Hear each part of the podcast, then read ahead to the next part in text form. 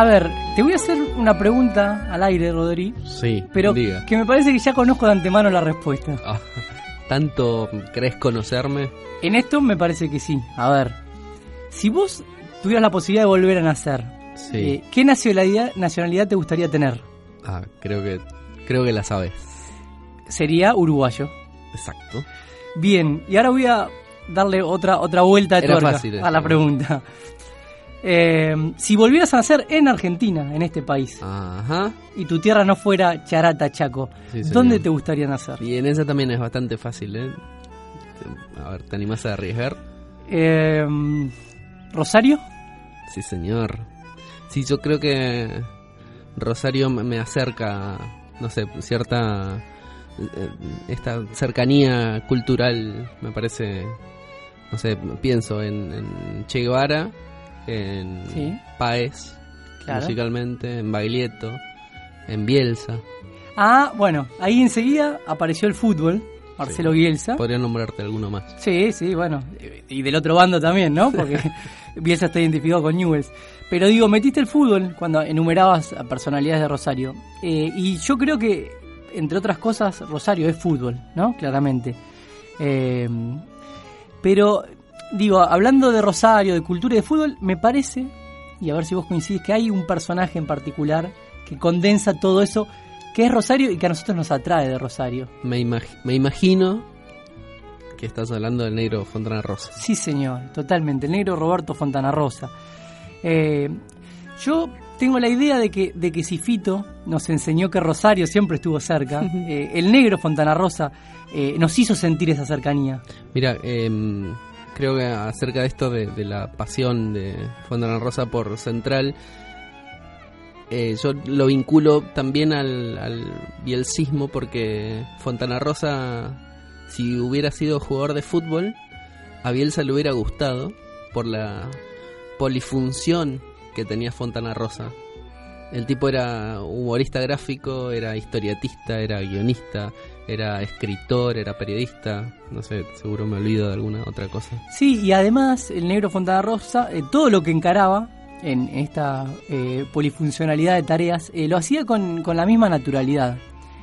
Si te fijas en todas las expresiones de- del talento que tenía Ujú. Fontana Rosa, siempre estaba el negro, o sea, quiero decir que él escribía desde, su lugar de tipo común, ¿no? Eh, no desde el altar, ese- la vidriera de las grandes plumas. Y me parece que ahí está la, la, grandeza o lo inoxidable de, de su arte. Creo que Fontana Rosa podía contar un, un tremendo drama familiar situando la historia en la tribuna de Central, por ejemplo, o en un potrero al, en el Gran Rosario, en las afueras de la ciudad. Sí, y, él mismo disfrutaba de, de posicionarse ahí, en ese lugar, eh, lejos de- del lugar ¿no? de, de personalidad selecta.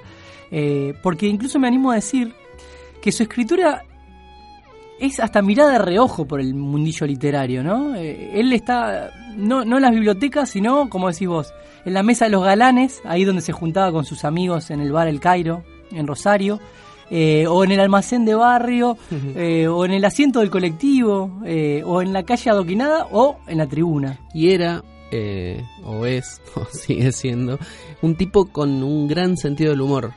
Me, me acuerdo una de las anécdotas más famosas. una vez contó con orgullo que su mujer lo había despertado solamente dos veces en toda su vida antes del mediodía. Una era para avisarle que Argentina había recuperado las Malvinas. eh, y la otra para avisarle que Maradona había firmado su contrato con Newell's, el eterno rival de, su amado Rosario Central. No era muy madrugador, claramente, el negro. Qué, tipo tan genial.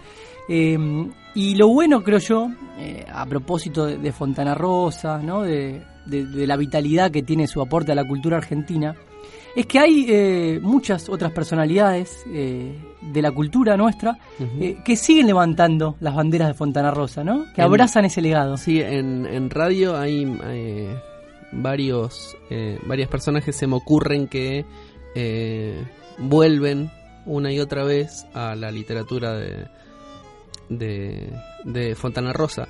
Eh, Sacheri lo está haciendo ahora en, en una radio en, en una radio hegemónica, digamos, una radio muy famosa, con lo cual está eh, festejable, digamos.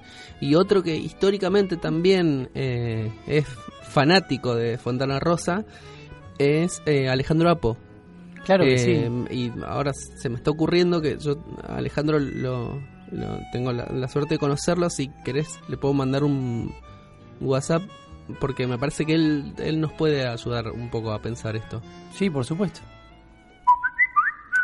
Hola Alejandro, eh, estábamos acá charlando con Mariano acerca de Fontana Rosa y sabemos que a vos siempre te interesó y siempre difundiste cuentos en la radio. ¿Me puedes explicar por qué se te ocurre que es necesario leer a Fontana Rosa? ¿Qué tiene de particular o de especial la literatura, los cuentos de, de Negro Fontana Rosa? Ahora se alejó. Hola Rodri, la naturalidad del talento de Fontana Rosa es una cosa muy poco frecuente, es un aspecto muy poco frecuente en los escritores. Es un hombre que es original naturalmente, uno busca la originalidad y por eso a veces queda artificial. Fontana Rosa siempre es original porque tiene una mirada que mezcla el barrio, el mundo, las situaciones más empinadas, más, más extraordinarias, más maravillosas con los episodios más eh, mediocres, grises, tristes. Lo sabe hacer porque es una de nuestras banderas de la cultura popular. Sabe mezclar los muchachos hablando de carreras en, en la esquina y, y la mujer enchancletada que aparece en París él, esa mezcla que hace de barrio y mundo le sale naturalmente en la observación. Más allá de sus condiciones de dibujante y de historietista, es un hombre que está traducido a todos los idiomas, sus cuentos y sus tres novelas, porque es una mirada siempre original y muy profunda desde lo, común, lo común pasa a ser incomún en la mirada natural del talento de Fontana Rosa. Y sus cuentos son muy ingeniosos, pero siempre tienen una sabiduría casi empírica. Es como que los personajes de Fontana Rosa son personas no víctimas de la circunstancia, del mundo que nos toca vivir. Son personas que resisten ese mundo con su manera particular de enfocarlo. Eso era él, y él lo trasladaba a sus queridos e inolvidables personajes. Fontana Rosa verdaderamente, Rodrigo, es un personaje inolvidable, por eso hiciste tan bien en convocarme para evocarlo. Lo llevo siempre en el alma. Un abrazo grande, Rodri, hasta siempre.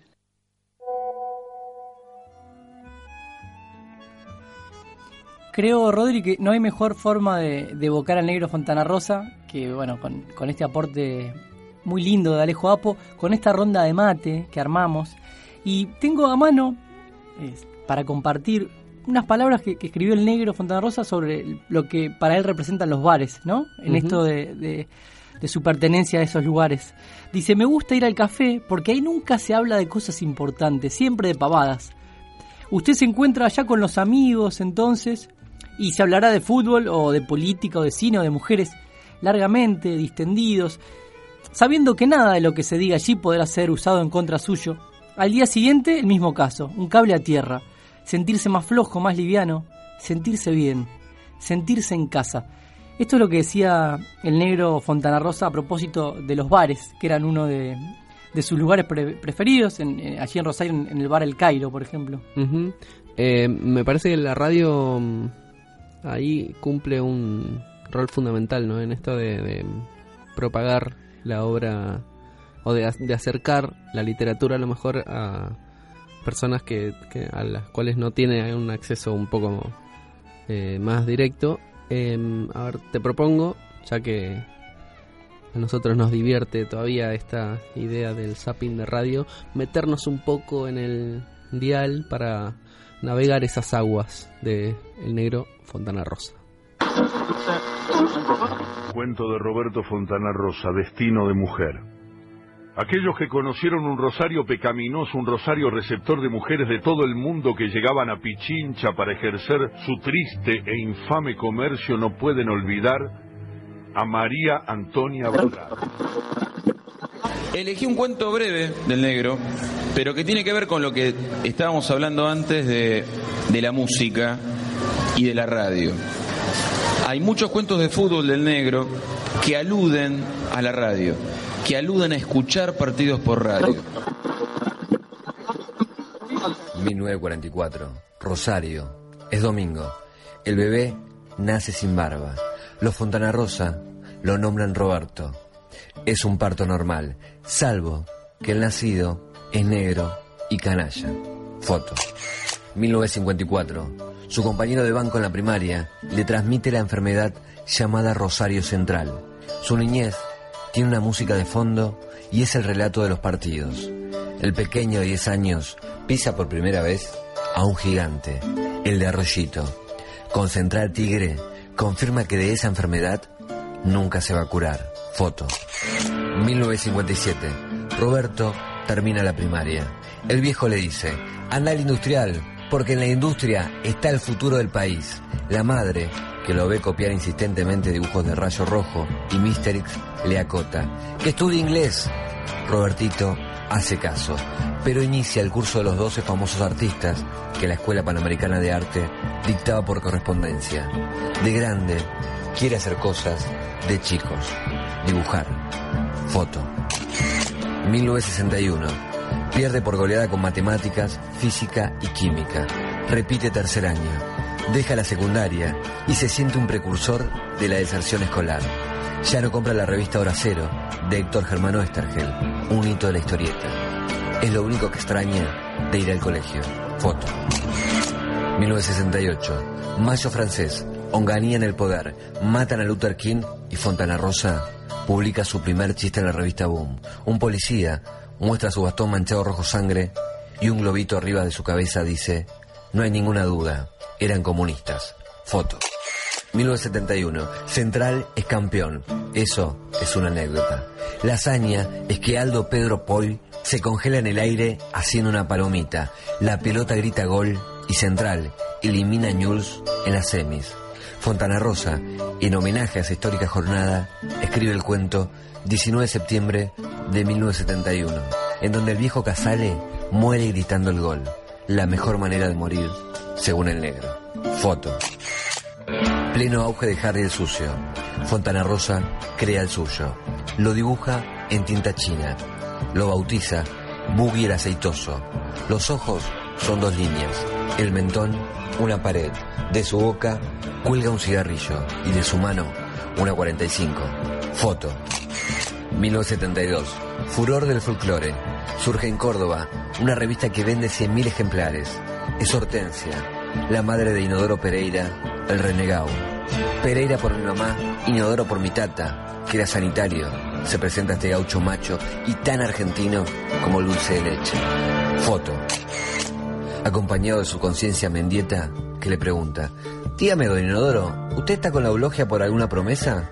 El renegado contesta, Mendieta, uno se deslumbra con la mujer linda, se asombra con la inteligente y se queda con la que le da pelota. Foto.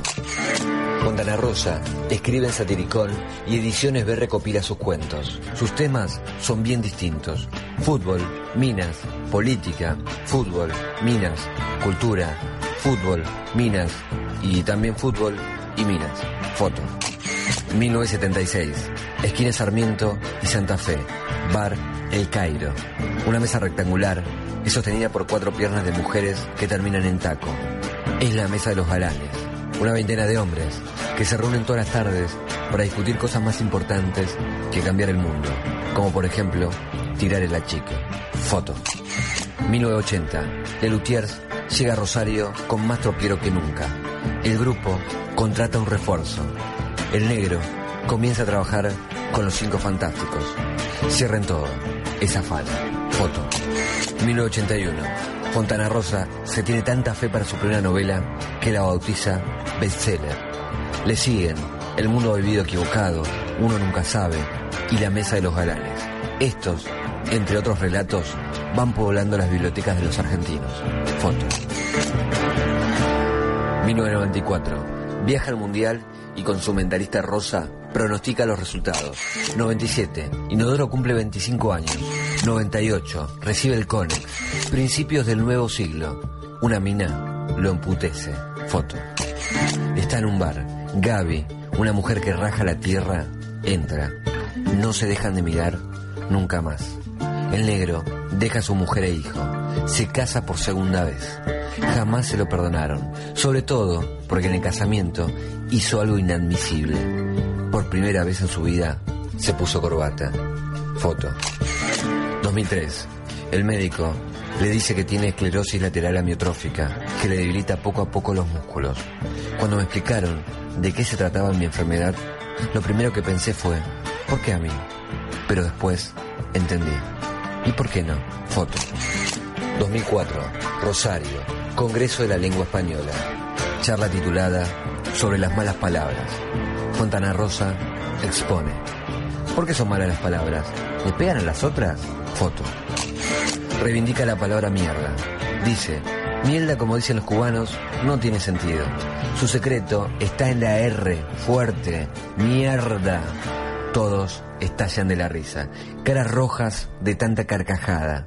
Y así pidió amnistía para las malas palabras. El titular de la Real Academia Española aplaudía más que nadie. Su apellido era de la Concha. Foto. 2007. Un sexto piso con un ventanal al río Paraná. La mesa de dibujo, la lámpara, de brazo extendido, es amarilla con tres estrellas azules. Un fontana rosa en silla de ruedas. Casi no puede mover la mano. Con esfuerzo, realiza su último dibujo. Es el canalla, un personaje congelado en un grito que resume al hincha de Central. Foto. 18 de enero. Anuncia que deja de dibujar sus historietas, pero que continuará con los guiones.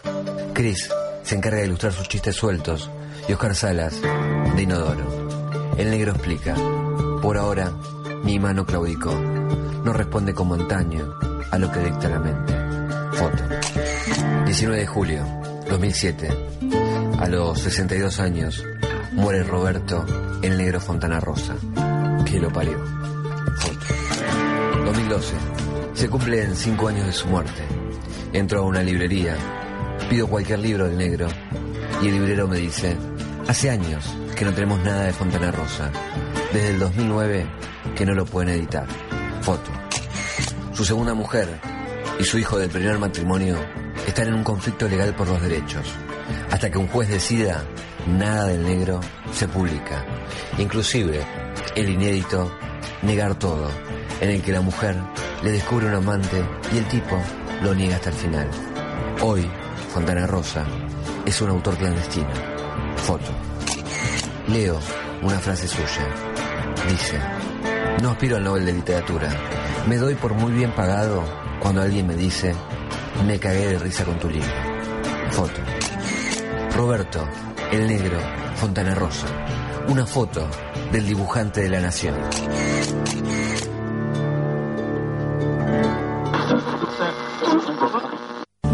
Es difícil para mí darme cuenta lo que significa ser rosarino porque viví siempre acá, o sea, no pude establecer diferencias, no tengo otros puntos de referencia.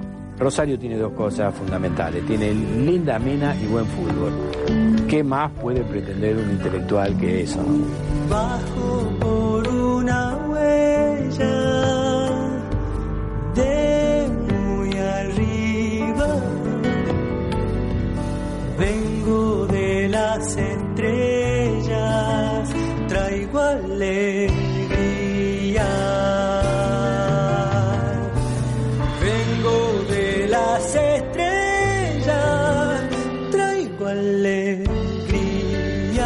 Y aparte hay algo que yo creo fundamental, que a veces puntualiza eh, Serrat, ¿no? Eh, la importancia de reírse, la importancia de reírse, lo bueno que es reírse, ¿no? Este, uno, una película eh, cómica que te haga reír, por ahí te modifica el ánimo de una semana, de un mes.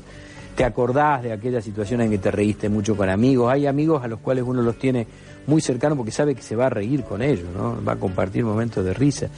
Procuro, ojalá que la gente se ría este, con el producto mío, ¿no? me doy muy bien pagado, muy satisfecho con eso. De donde vengo nadie viene viniendo, rastro de humo en la noche estrellas